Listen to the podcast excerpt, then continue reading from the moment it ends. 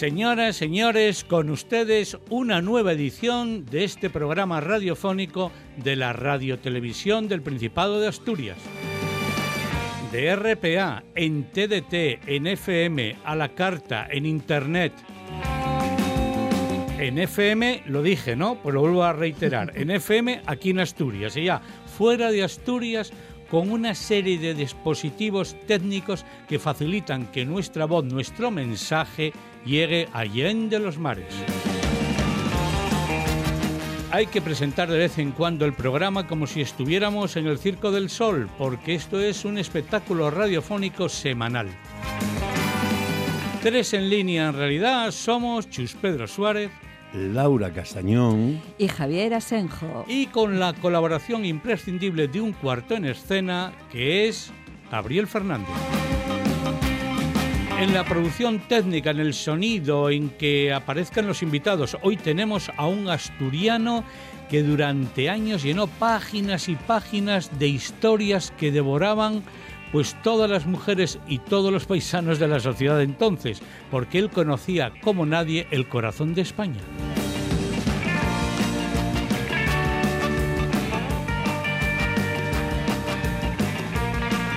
Él siempre andaba recto por el camino, llevaba una línea trazada, una buena vereda. De veredas también escribe, conoce y sabe Laura Castañón.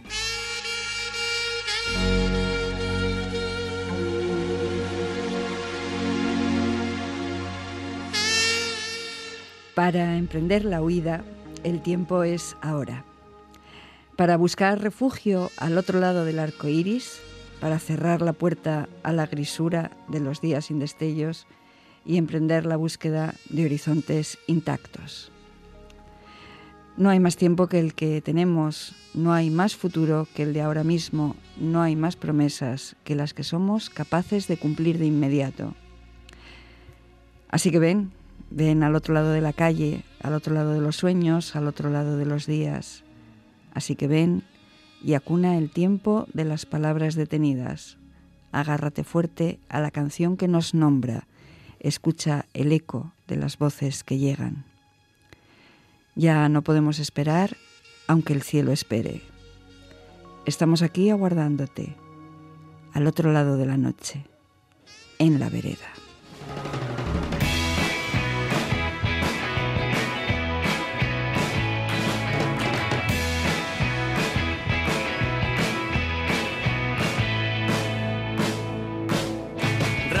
Abiertas de par en par escupen canciones de fuego. Las marionetas en el guiñol repiten los mismos gestos. Hay cambio de guardia en el circo, perfumes en el tocador y un bosque deshabitado para los dos.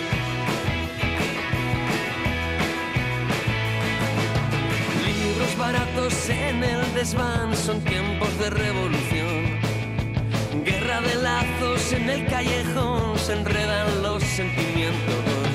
El viento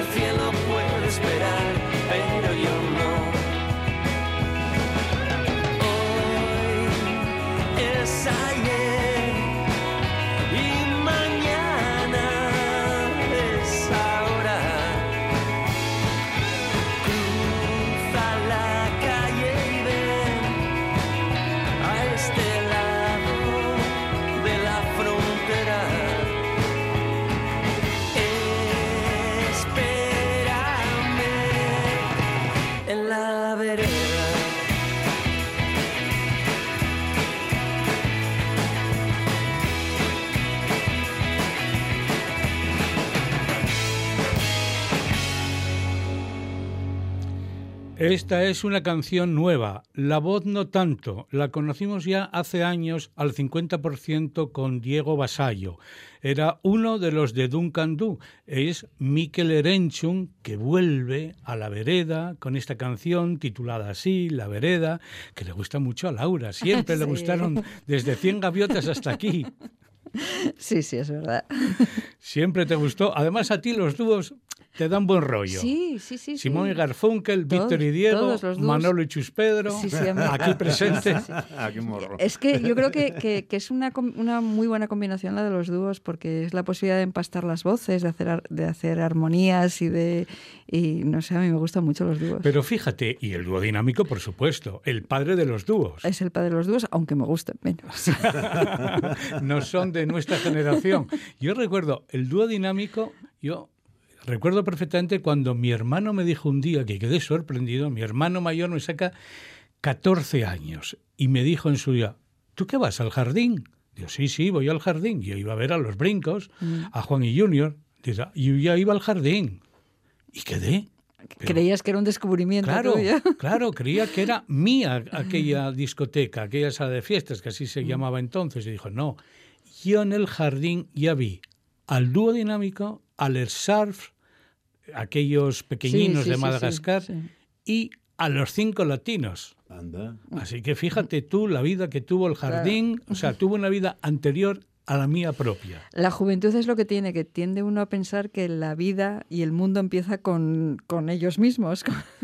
Y luego, por otra parte, ya ves que hay dúos que han durado poco. Lo hablábamos la pasada semana hablando de ella baila sola, pero mira, aquí tiene, sin embargo, dice, no, con Chus una Pedro y trayectoria, muy sí. inquieto, Chus Pedro era muy inquieto, pero oye, duró mucho el dúo y sigue, porque Chus Pedro mañana, oye, Nuberu, ¿queréis venir? Y ahí aparecen Chus y Manolo. Hombre, eh, desde aquí, eh, aprovechando el medio, estamos, no estamos de oferta ni de rebaja, pero sí estamos en el mercado. Y bueno, y buen producto, fresco, actual.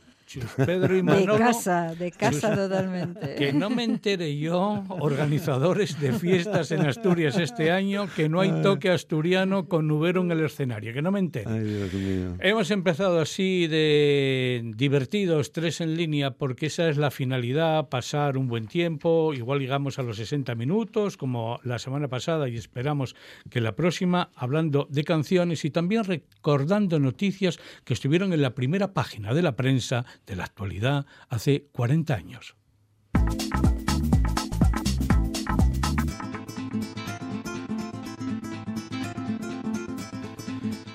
El 6 de abril de 1979, los periódicos, las emisoras de radio, la televisión, la única televisión, todos abrían con esta noticia que se esperaba siempre con gran impaciencia, que paren las rotativas, que hay nuevo gobierno. Y en ese nuevo gobierno que se había dado a conocer a la hora tan poco adecuada para los medios de las 12 y 20 de la noche, 12 y 20 de la noche, pues ahí aparecían y destacaban un militar en interior y un civil en defensa. El civil de defensa era ni más ni menos que Agustín Rodríguez Sagún. Y el militar en interior era Antonio Ibáñez Freire. Había un vicepresidente primero del gobierno que sería además encargado de la defensa nacional, que era Manuel Gutiérrez Mellado. Y había otro vicepresidente segundo y encargado de asuntos económicos que era Fernando Abril Martorell.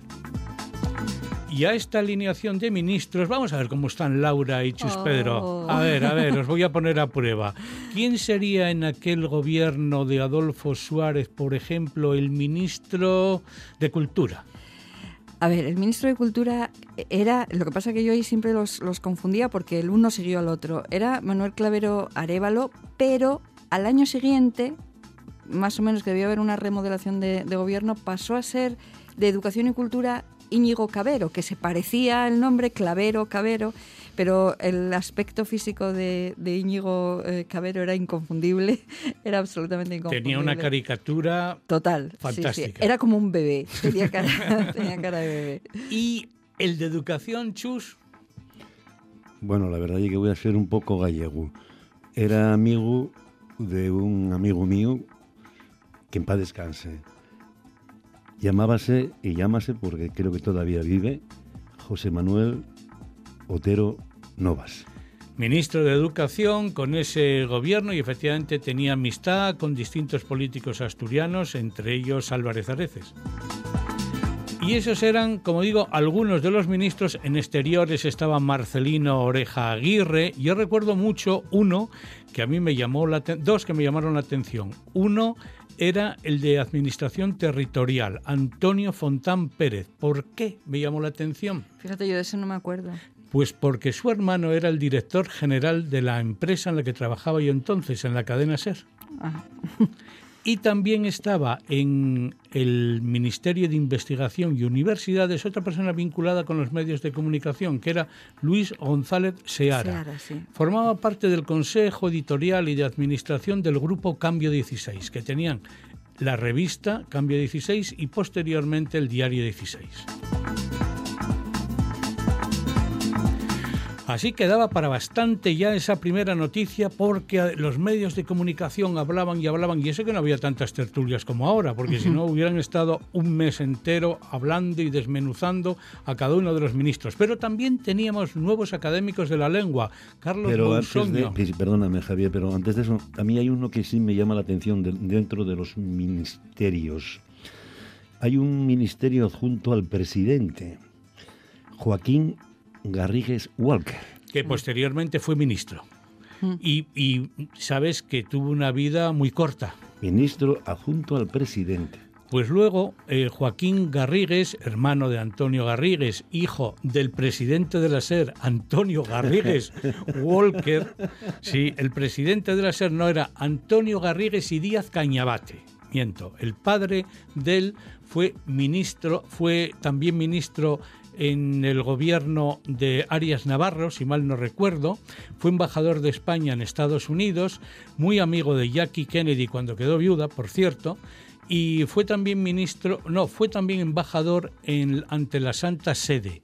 Bueno, pues el señor Antonio, el, el padre de Joaquín Garrigues, Antonio Garrigues, yo le llegué a saludar, una persona muy afable, tuvo además, yo creo que llegó casi a los 100 años, 90 y muchísimos tuvo y los Garrigues Walker pasaban, los Garrigues pasaban por ser los representantes de los intereses de las multinacionales americanas en España y tenían muy buena relación sobre todo con el gobierno demócrata. ¿Y qué más? No, no, yo, es que iba a decir, porque al, ver los nombres y al escuchar todos estos nombres, es curioso que eh, los, los, eh, los ministros de ese, de ese gobierno tuvieron una larga trayectoria, porque son nombres que han quedado, muchos de ellos, que luego se incorporaron a otro partido, que eh, fueron ministros posteriormente, quiero decir que, que son nombres ya que no son muy conocidos porque la trayectoria posterior fue importante. Y hace 40 años no había solo nuevos ministros, había nuevos académicos de la lengua. Por ejemplo, Carlos Bousoño y Manuel Seco, no por ejemplo. Eran ellos dos los que iban a ocupar las vacantes de Madariaga y García de Diego. A Bousoño lo presentó Alexandre y Torrente Ballester, su sillón la M, y a Seco le correspondía la A. La A mayúscula y también la M era la mayúscula. 40.000 personas se manifestaron ayer en Mieres en apoyo de los trabajadores de minas de Figaredo. Seguimos con las noticias de hace 40 años, el 6 de abril de 1979. Sube el vino tinto común 3 pesetas en litro. Se mantiene el precio del blanco. El precio máximo de venta del vino tinto será de 39,50 pesetas en zonas de venta distantes de menos de 200 kilómetros de los puntos de producción y de 40,50 en zonas de distancias superiores. El vino blanco en esa misma situación tendría un precio algo más barato 34,50 pesetas y 35,50. Bueno, ¿no quedéis sorprendidos con esto de que se regulaba hasta eh, el precio del vino? eso era lo que iba a decirte, que en esa época se regulaba. O sea, los precios del vino, fíjate tú, con todo lo que son los vinos hoy en día y los precios y las cosas y las variedades. Pero en, cierta, medida lo que te llama la atención es que había ya un claro intervencionismo, ¿no? No, no, es que siempre, es que Claro. los precios los fijaba en la época de Franco y posterior, estos primeros años de la democracia, todavía hasta que no salieron las leyes derivadas de la Constitución que facilitaron el libre mercado, es que el control era total en los precios de las gasolinas, de los gasóleos, En el aceite, Claro, es verdad. También en el azúcar, Es en el trigo. Etcétera, etcétera, etcétera. Es, las es verdad, harinas. fíjate, qué rápido se nos olvidan las cosas. Yo a mí esto me parece ya como de hace pero, varios tú de siglos. aquella, pero tú de aquella, y eres muy pequeñina. Ya, bueno, sí, pero oye. Pero tú fíjate que estuviera intervenido el precio de la botella de sidra. Uy, Eh, es- Están interviniendo, Luis. ¿eh? pero al alza. Y en el Consejo de Ministros también se aprobaban las normas para la constitución de las corporaciones locales. El día 26 de abril se elegirán los presidentes de las diputaciones provinciales. Santiago será la capital de Galicia, Santiago de Compostela. También será sede de la Xunta, según acordaba el grupo de los 16 que elaboraban el proyecto del Estatuto de Autonomía. El atleta internacional Mariano Aro será alcalde de Becerril de Campo, localidad de su residencia. Se había presentado como independiente después de hablar de sus simpatías por Tierno Galván, pero los socialistas decidieron no presentar candidatura en la población palentina donde residía Aro y de la que llegó a alcalde como independiente. Una noticia que tuvo un importante cambio social aquí en Oviedo y en Asturias. Fusión en los colegios maristas y ursulinas de Oviedo. Entrarán en vigor el próximo curso. En el plazo de año y medio los maristas construirán un nuevo colegio en la zona de San Pedro de los Arcos.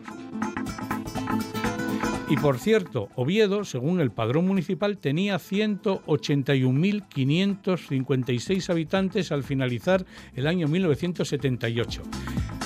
Eso de la fusión de colegio de curas con colegio de monjas, eso bueno, de monjas ursulinas, que eran, vamos, no eran de clausura, no eran las benedictinas. Hombre, pero, hay que reconocer que, según tengo entendido, los ursulines dentro del mundo de las diferentes congregaciones de, de monjes eran progresistas, ¿no? yo, de la época, ¿no? yo recuerdo en cuando yo ¿O iba. no? No fui a, a- a ese colegio, no fui. Yo fui a colegio de monjes. Bueno, a- en el entrego hay uno. Hombre, claro. Lo vi esta semana en TPA, por cierto. El de la Sagrada Familia. Sí, y vi a unos críos espabiladísimos explicando, pues, hablando de una enfermedad. Fue en un zapping y allí estaban, porque, a ver, honradamente, entré para ver lo de deportes y todavía aparecían noticias que venían de las comarcas y ahí aparece una noticia, dije, hombre, mira, del entrego, como chus. Eh, era una época esta en la que se en la que se dio mucho ese fenómeno de fundir y, convertir en mixtos eh, colegios que habían sido femeninos o masculinos. Cuando el colegio el- al que yo fui en Caborana había sido de monjas y era de niñas y había un colegio de la Salle que era, era de niños.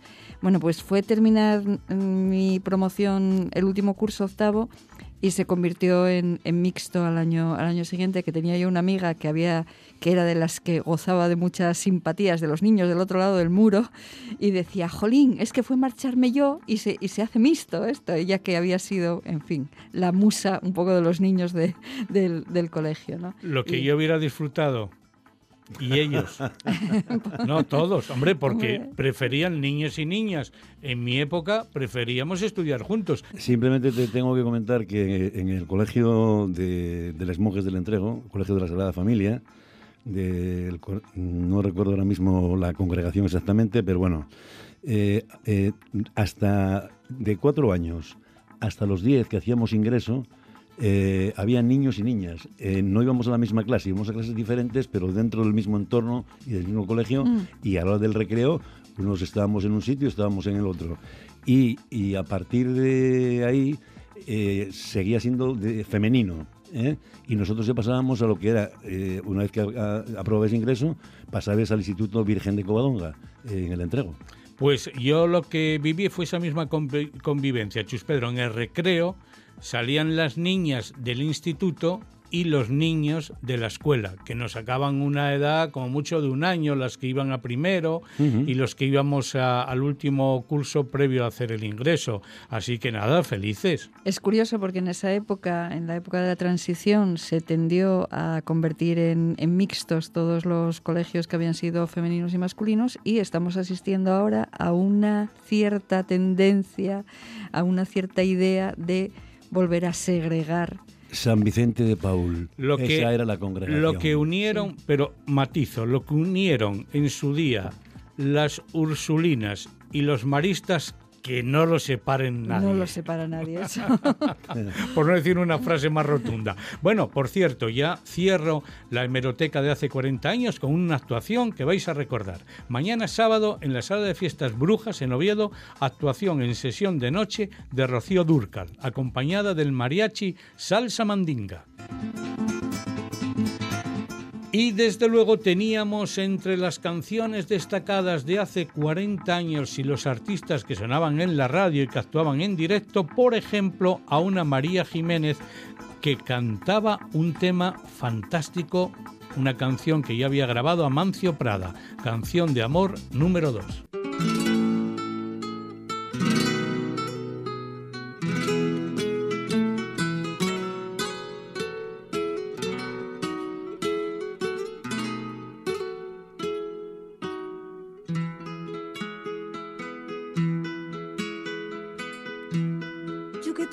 De frío, mojada por todas las lluvias de todos los pobres y de todos los mendigos. Y tú, volcán de miel, yo que estaba sola tanta gente buscándote, buscándote. Si te vas, seguiré caminando en la vida, la mirada a lo lejos perdida queriéndote hallar. Si te vas, llévate el corazón destrozado, como tú sin dolor lo has dejado en mi soledad, miénteme diciendo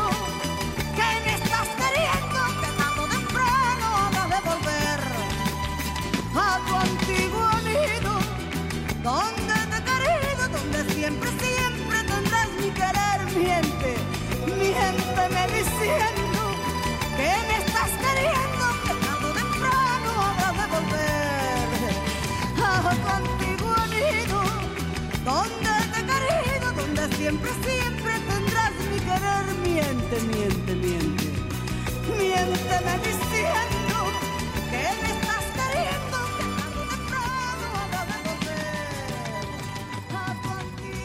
María Jiménez era protagonista hace 40 años, no solo ya por las canciones, sino por la posibilidad de que fuera la intérprete de una obra que había escrito Emilio Romero, que era el periodista de moda, periodista de mucho poder, director de pueblo. Era un hombre que, tenía el, el don del éxito cada vez que escribía alguna obra y tenía sobre todo garantía de que se iba a representar durante tiempo en el teatro o que iba a tener una acogida cinematográfica posterior. De eso escribía nuestro invitado de hoy, que es un asturiano, Javier de Montini. Javier, hace 40 años el mundo del espectáculo estaba en pleno apogeo. María Jiménez era una de ellas porque llevaba pues desde el 76 que había editado su primer disco. Sí, la verdad es que María Jiménez en aquel momento estaba apuntando como gran figura, no solo por las canciones, había empezado a grabar como sevillana unas canciones eh, pop, pero es que además eh, Emilio Romero la tenía muy protegida y Emilio Romero en aquel momento, director del diario Pueblo, era un hombre con mucho poder, puesto que todo el mundo sabía que se contaba con el visto bueno de, Franco, que podía decir más cosas que otros periodistas y demás, y él protegía en aquel momento mucho a los artistas, tanto a cantantes como a actores, y de hecho él escribió, eh, no solo, solo dedicó, dirigió el diario Pueblo, pero luego escribió novelas también que tuvieron un gran, éxito porque claro, la gente compraba la novela de, Emilio Romero, el director de Pueblo, y escribió incluso varias obras de teatro que representó, llegó a representar, incluso Jaime de Mora y Aragón, por ejemplo, representó una obra de Emilio Romero. Y yo creo que la representaba pues, sobre todo por ser de Emilio Romero, claro. Y Javier de Montini, tenemos que advertir que nació con otro nombre. Con el de Javier de Montini le leímos hasta el final, en su tiempo dirigiendo lecturas, eh, trabajando en Pueblo, también en la agencia F, empezando en la Nueva España, pero nació aquí, es uno de los nuestros, en Carrandi, en Colunga, pero nació con el nombre de Enrique Suero Hiera, y sin embargo Javier de Montini, Javier, sonaba claramente a periodista del Vaticano o directamente a Papa.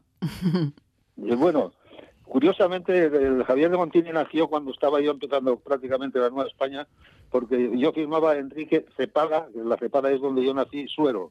Y como los Cepeda, Luis Alberto Cepeda, director de la Nueva España, y, José Antonio Cepeda, Juan de Neguri, pues tenían el Cepeda, y entonces los, los neurotipistas a veces me ponían Enrique Cepeda, Suero, y entonces me parece que fue Luis Alberto un día me dijo, ¿por, qué no cambias otra cosa? Porque la gente nos confunde un poco, se pega y tal.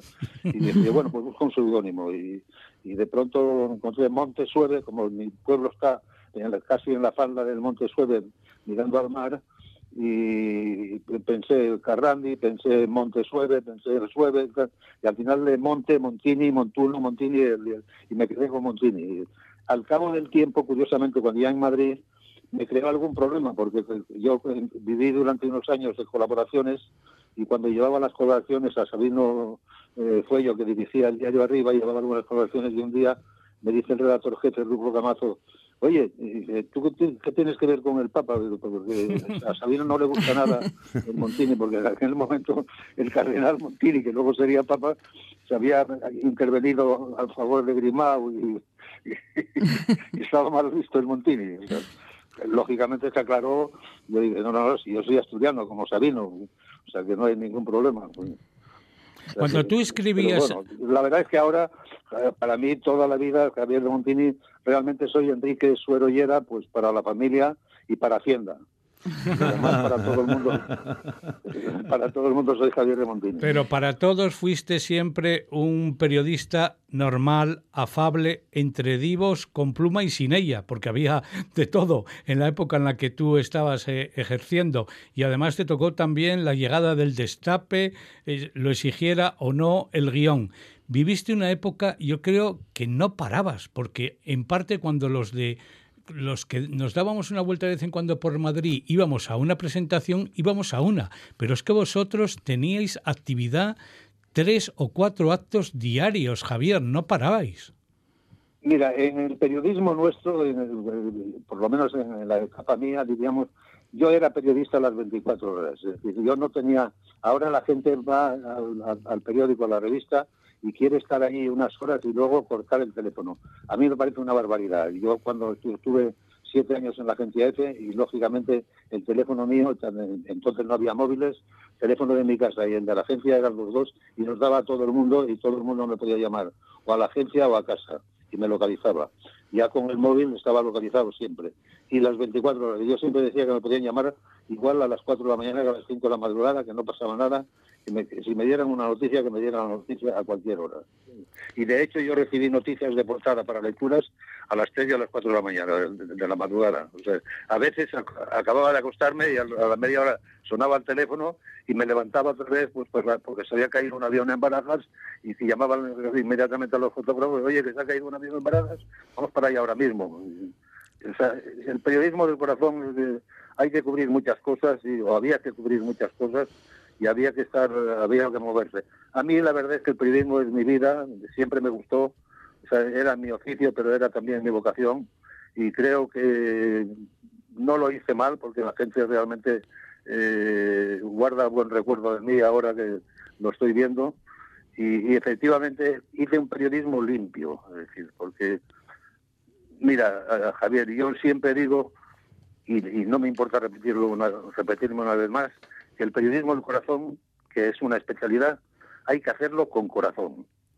Es un periodismo que igual que el político, el deportivo, el económico, cualquier otro periodismo, o se hace bien o se hace mal, pero, es un periodismo absolutamente normal, ¿entiendes? Javier, yo quería en primer lugar darte, darte las gracias por tu trabajo y por la porque los que crecimos, quienes crecimos en esa época en la que en la que se hacía ese periodismo del corazón, que no era, era del corazón, pero también era otras cosas, eh, era humano, era social. Exactamente, era social. Encontrábamos en, en, las revistas y en tu oficio y en tu forma de, de, contar las cosas el complemento perfecto para aquellas otras cosas que llegaban a nosotros a través de las canciones que se ponían en la radio. Es decir, escuchábamos una canción que nos gustaba de un, de un intérprete y luego teníamos el complemento de saber quién era ese no había internet en ese momento. Eso justamente, eso justamente que estás diciendo, eso era el periodismo del corazón. Eh, exactamente. Yo, elegía un perso elegía un personaje que estaba haciendo cine, que cantaba, que hacía una obra de teatro, que hacía cualquier cosa, lo, que fuera, pero hacía una algo. Y entonces yo contaba a mis lectores contaba cómo era ese personaje en su vida diaria. Y lo que quería... Esto era el complemento, justamente. Claro, exactamente. Eso es el, periodismo del corazón. Y, y, claro, lo que quería preguntarte era que a una persona como tú, que, que, ha llevado durante tantos años y de una forma tan intensa ese, ese periodismo en, en, la sangre y que ahora ya, bueno, pues ya no te dedicas de forma activa a ello, ¿no tienes a veces pesadillas de que tengas que dedicarte ahora al mundo del corazón, tal como es el mundo del corazón ahora mismo? ¿No te produciría una pesadilla tremenda? Tener que hacerlo? Yo no sabría hacerlo. ¿eh? Por eso. Yo creo que no sabría hacerlo. No sabría hacerlo. Porque ten en cuenta una cosa que en el personaje, toda la vida, yo siempre decía del personaje el lado humano, pero era, pues, dentro del lado humano yo buscaba lo que lo que decíamos el, glamour, lo que decía don Antonio, el fundador de Ola y, el director de revista Julio era la espuma de la vida del, del personaje, ¿no? Y últimamente, eh, como todos vemos, eh, ya eso no se busca en ninguno de los personajes. Ahora la gente, eh, los, los periodistas lo que buscan en los personajes es morbo. El lado más chungo de, el lado más chungo de todos. La las miserias de la vida, las, las vergüenzas, es decir, lo peor, de, lo, lo, peor del personaje. Y es lo que más se cotiza, sobre todo en estos programas de televisión que no son realmente, yo siempre digo que no son eh, programas de periodismo, sino que más bien son espectáculos sobre personajes populares. Y personajes populares ahora creados por ellos mismos, porque eh, a base de escándalos.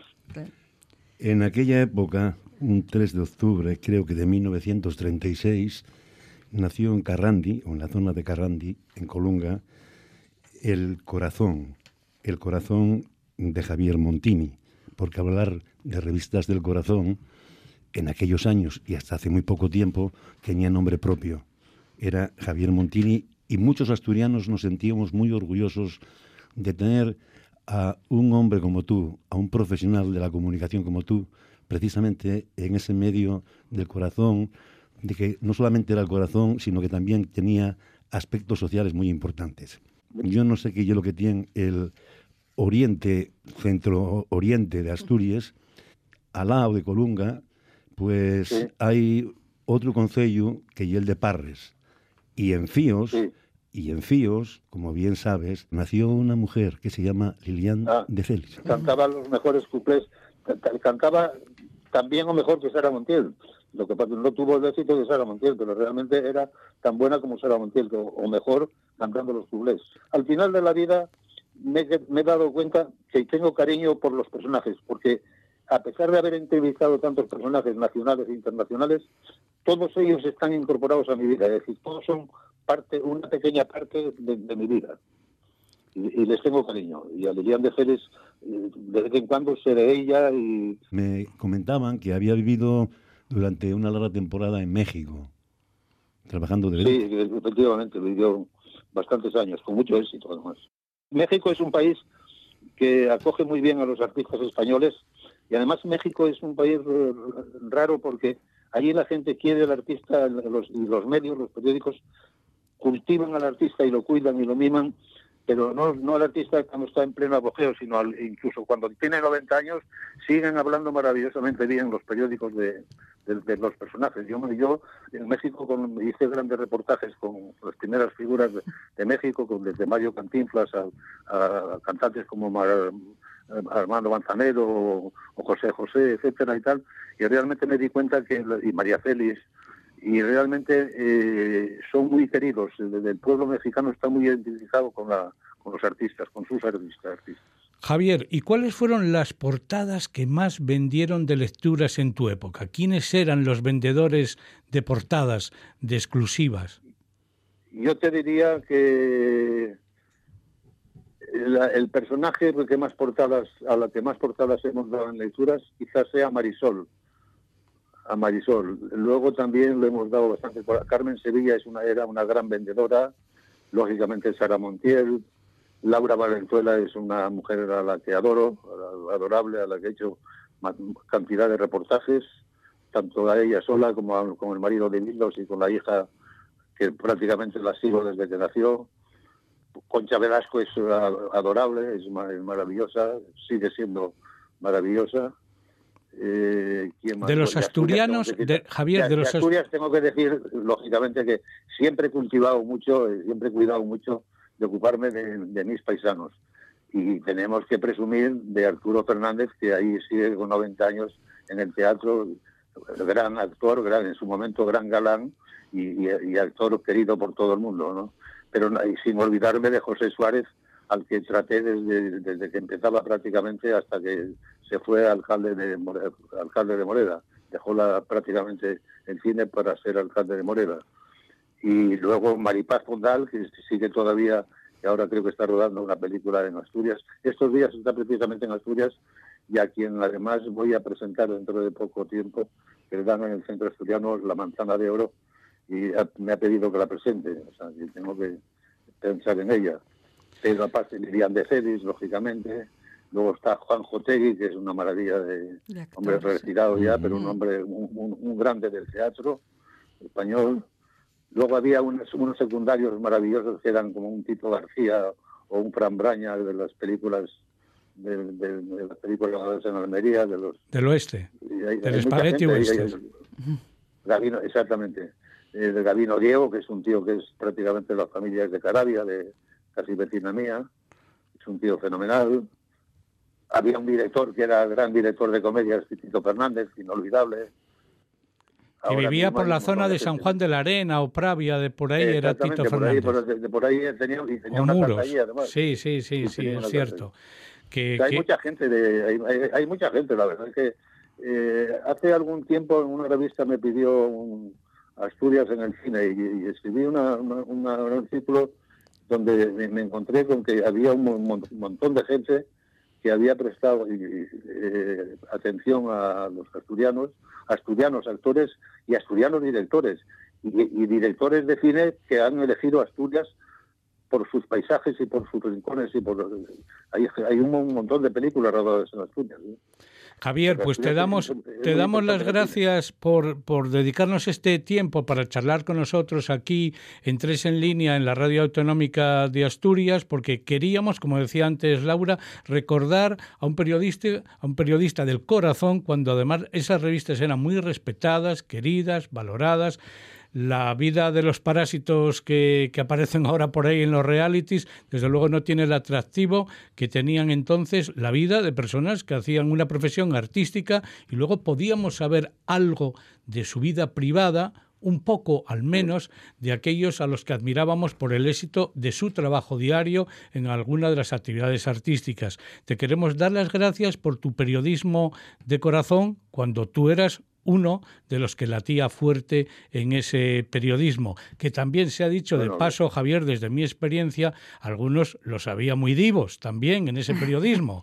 Recuerdo que algunos eran terroríficos. Cada vez que iban a, entraban en una sala de fiestas, una discoteca, no se sabía si entraba Rafael o quién era aquel de alguna de las publicaciones de entonces que hacían, que hacían diríamos, competencia a Hola, lecturas y algunos por ahí, yo recuerdo uno de 10 minutos que vamos, era un peligro, era un peligro si te lo cruzabas por el camino. Bueno, pues agradecerte tu conversación. gracias a vosotros, gracias a vosotros, Javier, para ti siempre, para Laura, para Jesús Pedro también, eso, del en líneas. Gracias a vosotros por pensar en mí y por acordaros de mí. Pues es, Un, es un privilegio charlar contigo y, asistir a esa cantidad de, recuerdos y de memoria que tienes de todo lo que de todo lo que ha sido una época de, nuestra vida. Bueno, son, son muchos años, lógicamente, la vida. Ya soy un, un anciano de, cargado de años y la verdad es que he llevado una vida muy intensa. Pero para ser anciano... años de periodismo. Para ser anciano primero hay que vivirlo. y tú lo viviste. y lo contaste. Y lo contaste. Y además llegaste, llegaste al corazón de gente como yo, que tengo 63 años, eh, a ser un referente semana tras semana, eh, leyendo lecturas eh, al lado de mi madre y del resto de la familia, que eran seis hermanas, y les seis te leían todas las semanas eh, en, el, en lecturas. Pues eso, un abrazo fuerte para este periodista Enrique Suero Yera, el periodista asturiano que parecía italiano.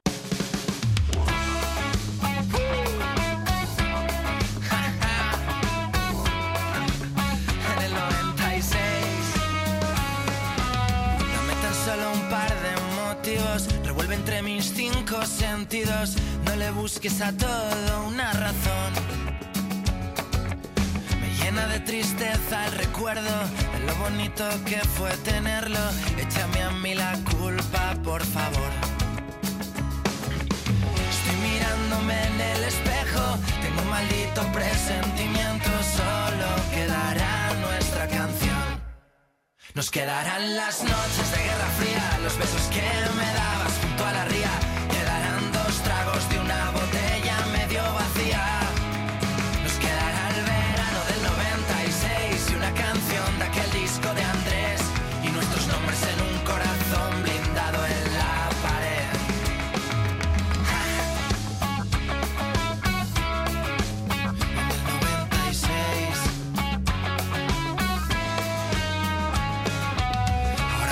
el viento del otro lado.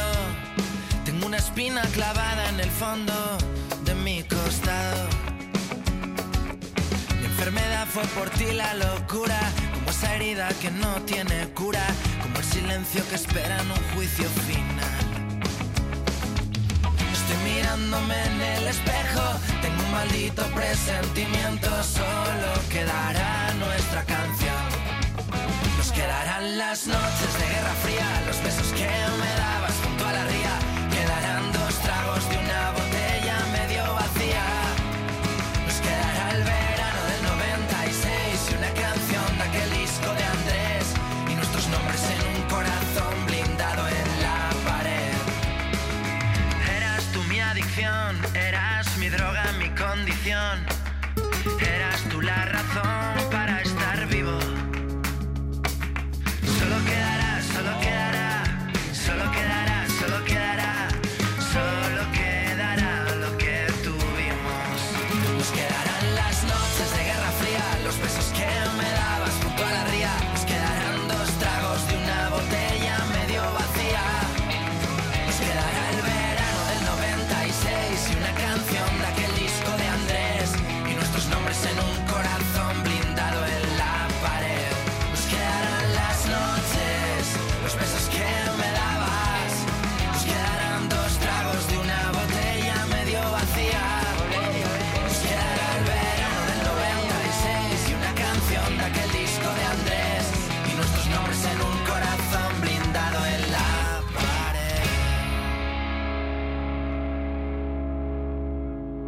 96 es la nueva canción, un sencillo de momento. Imagino que luego vendrá todo un álbum con más canciones de Marlon, que es un grupo que nos encanta, al menos a Laura y a mí, porque aquella canción de marzo en febrero, de oh, febrero en marzo, acuérdate que en nuestros primeros programas de tres en línea estábamos encantados con Marlon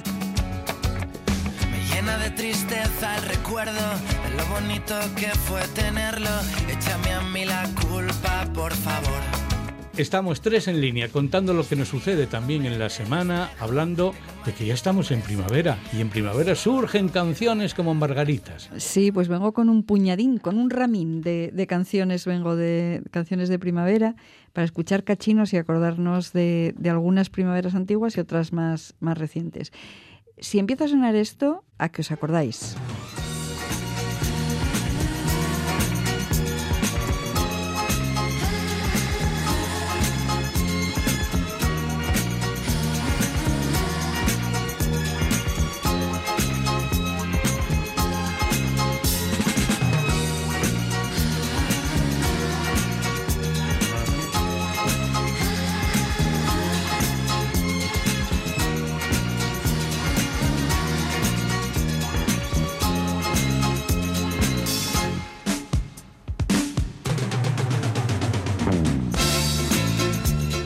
¿Os, os acordáis de Bebu Silvetti, de la lluvia de primavera? Era cuando todavía los temas instrumentales entraban en las listas de éxito. Richard Clayman, Sí, eh, sí. Bebu Silvetti, por supuesto Baldo de los Ríos. Pues sí, pues esta, esta fue una de las, can- de las canciones, uno de los temas que, que sonaron y que nos recordaban que en la primavera también llueve. Eh, la primavera a veces puede anticiparse y de eso es de lo que hablan Laura Pausini y James Bloom en esta canción.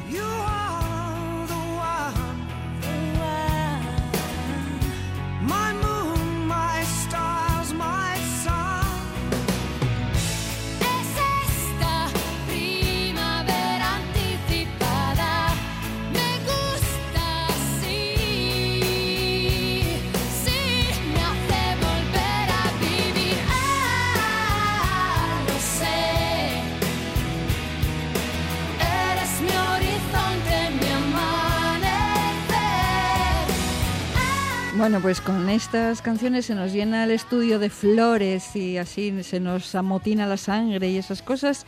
Y escuchamos otro pedacito de canción de María Artes, que tiene una canción que se llama Primavera, que dice así.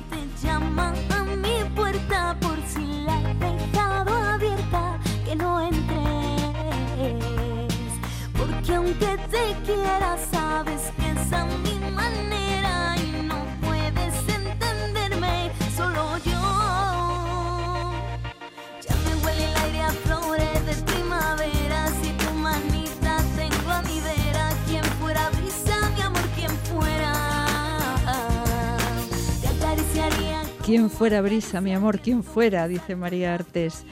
Estopa que le dan a todo, dan a todos los temas y a todas las cosas, pues oye, no podían menos que dedicarle también una canción a la primavera. En la primavera que se me escapa corriendo por las aceras. En la primavera que se me escapa volando donde tú quieras. Creo que sí. Y esta, mira, esta que va a sonar ahora, quiero que la cantéis a coro, porque sé que la vais a cantar a coro. Escuchad y vamos allá. De repente me despierto y te has ido. Siento el vacío de ti. Me desespera como si el amor doliera. Y aunque no quiera, sin quererlo pienso en ti.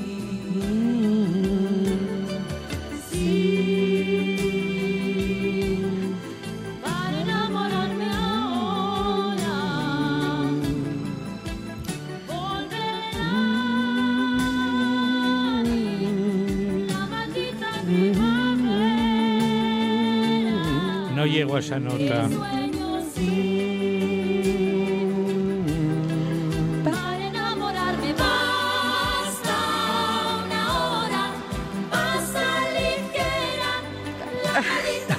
Mío, lo no mío-. Laura, lo mío era presentar a Yuri. llegamos. la presentaba aquí en directo. A ya mí te me- dije a que mí me encanta. en la- además me recuerda un lugar que desapareció y que me encantaba y ahora os le dije que es la gruta. Quedó encantada de la tortilla de la gruta, de todo, del servicio, de Narciso, de cómo la trató Narciso Cantón.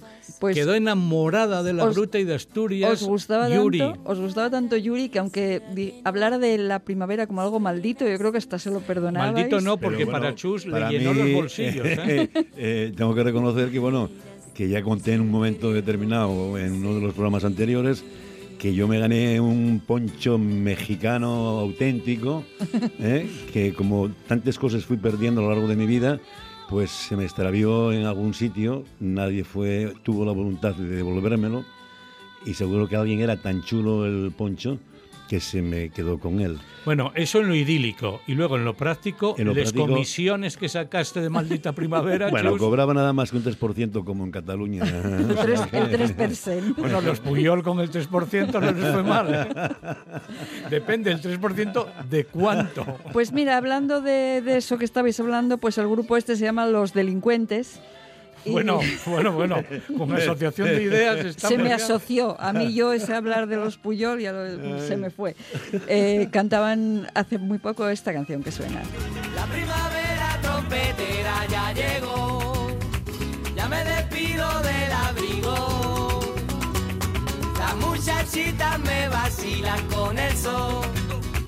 Niña, vente conmigo y toma, quema la goma, que suelta el el aire de negra paloma. Esta canción es como para correr por un prado. O sea, correr por un prado de estos que tienen muchas margaritas, tiene toda la pinta de. O de salir así. corriendo de Villabona, alguno. No, hombre, o, o- o- o- o- o bailar bien bailado en plan rumbero por ahí en una fiesta, en una romería, oh, Sí, sí, sí, algo así. Eso es lo sano y lo legal. claro. Mira, antes, antes os hablaba de la primavera anticipada, que hablaban Laura Pausini y James Bloom, pero a veces la primavera pues no termina de llegar. Preguntarle a Jarabe de, Para- de Palo si, si- qué piensa al respecto. En la acera me he sentado a esperar la primavera. Primavera que no llega. Primavera que no llega. Primavera que no llega. Primavera que no llega.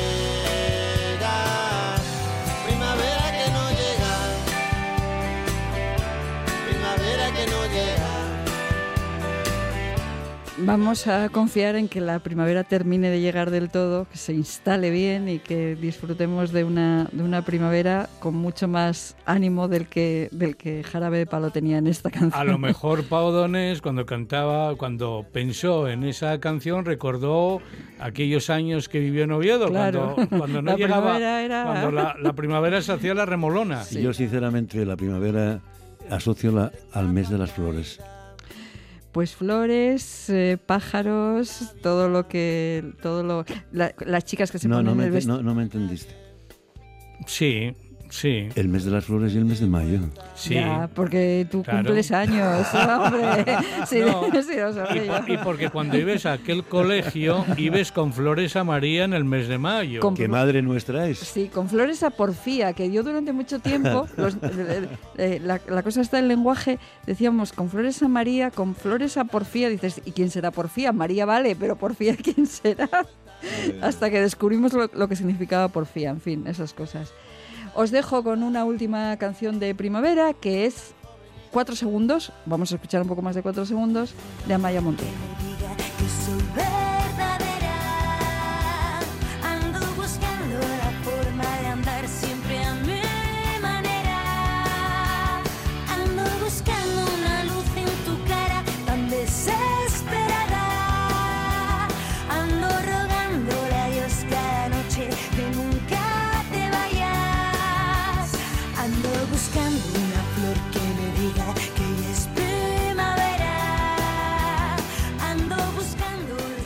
Estamos en primavera, también estamos en sábado y este sábado por la noche vamos a ver a una cantante que yo la vi hace algunas semanas, no en directo, sino que como tantos nos dijeron, oye, ¿no viste a esta eh, de Gijón que cantó en Got Talent? No, no es de Gijón, es del Ah. Congo, pero mira, los africanos cuando vienen a jugar al fútbol al Molinón no se les da muy bien, pero cuando vienen a cantar o cuando vino a cantar esta mujer, Cintia, quedé sorprendido.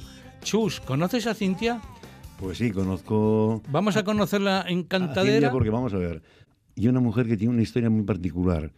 Y una mujer que estuvo en un centro de acogida en Ceuta y que tuvo la oportunidad de eh, llegar a Asturias, se instaló en Gijón, primero en Oviedo, nació un hijo de ella, porque venía embarazada aquí en Asturias, ya asturiano, un hijo o una hija, tengo la duda, y ahora vive en Gijón. Y canta como Los Ángeles, canta ópera, canta lo que le echen. Y luego tiene una sensibilidad tremenda. Y pasó además, casualmente, mirar por dónde, esta mujer que estamos hablando de, de ella aquí ahora y que esta noche podrán escuchar eh, cantar en, En Cantadera, pasó eh, a la final, o a una de las finales, que ya pasó varias, de un concurso que sinceramente tengo que reconocer que yo no, no, no, no veo. eh, Got ya- Talent, Got en Talent, sí, Telecinco, sí, claro. en Telecinco. Yo no veo. el- Yo el la vi, concurso. pero yo la vi, te advierto, vi el vídeo, es decir, vi después de que se emitiera, porque es que todo el mundo hablaba de ella. Y entonces curioseé, la vi y quedé sorprendido. de- Es una auténtica genialidad. Pues hoy pegados a la pantalla para ver Encantadera.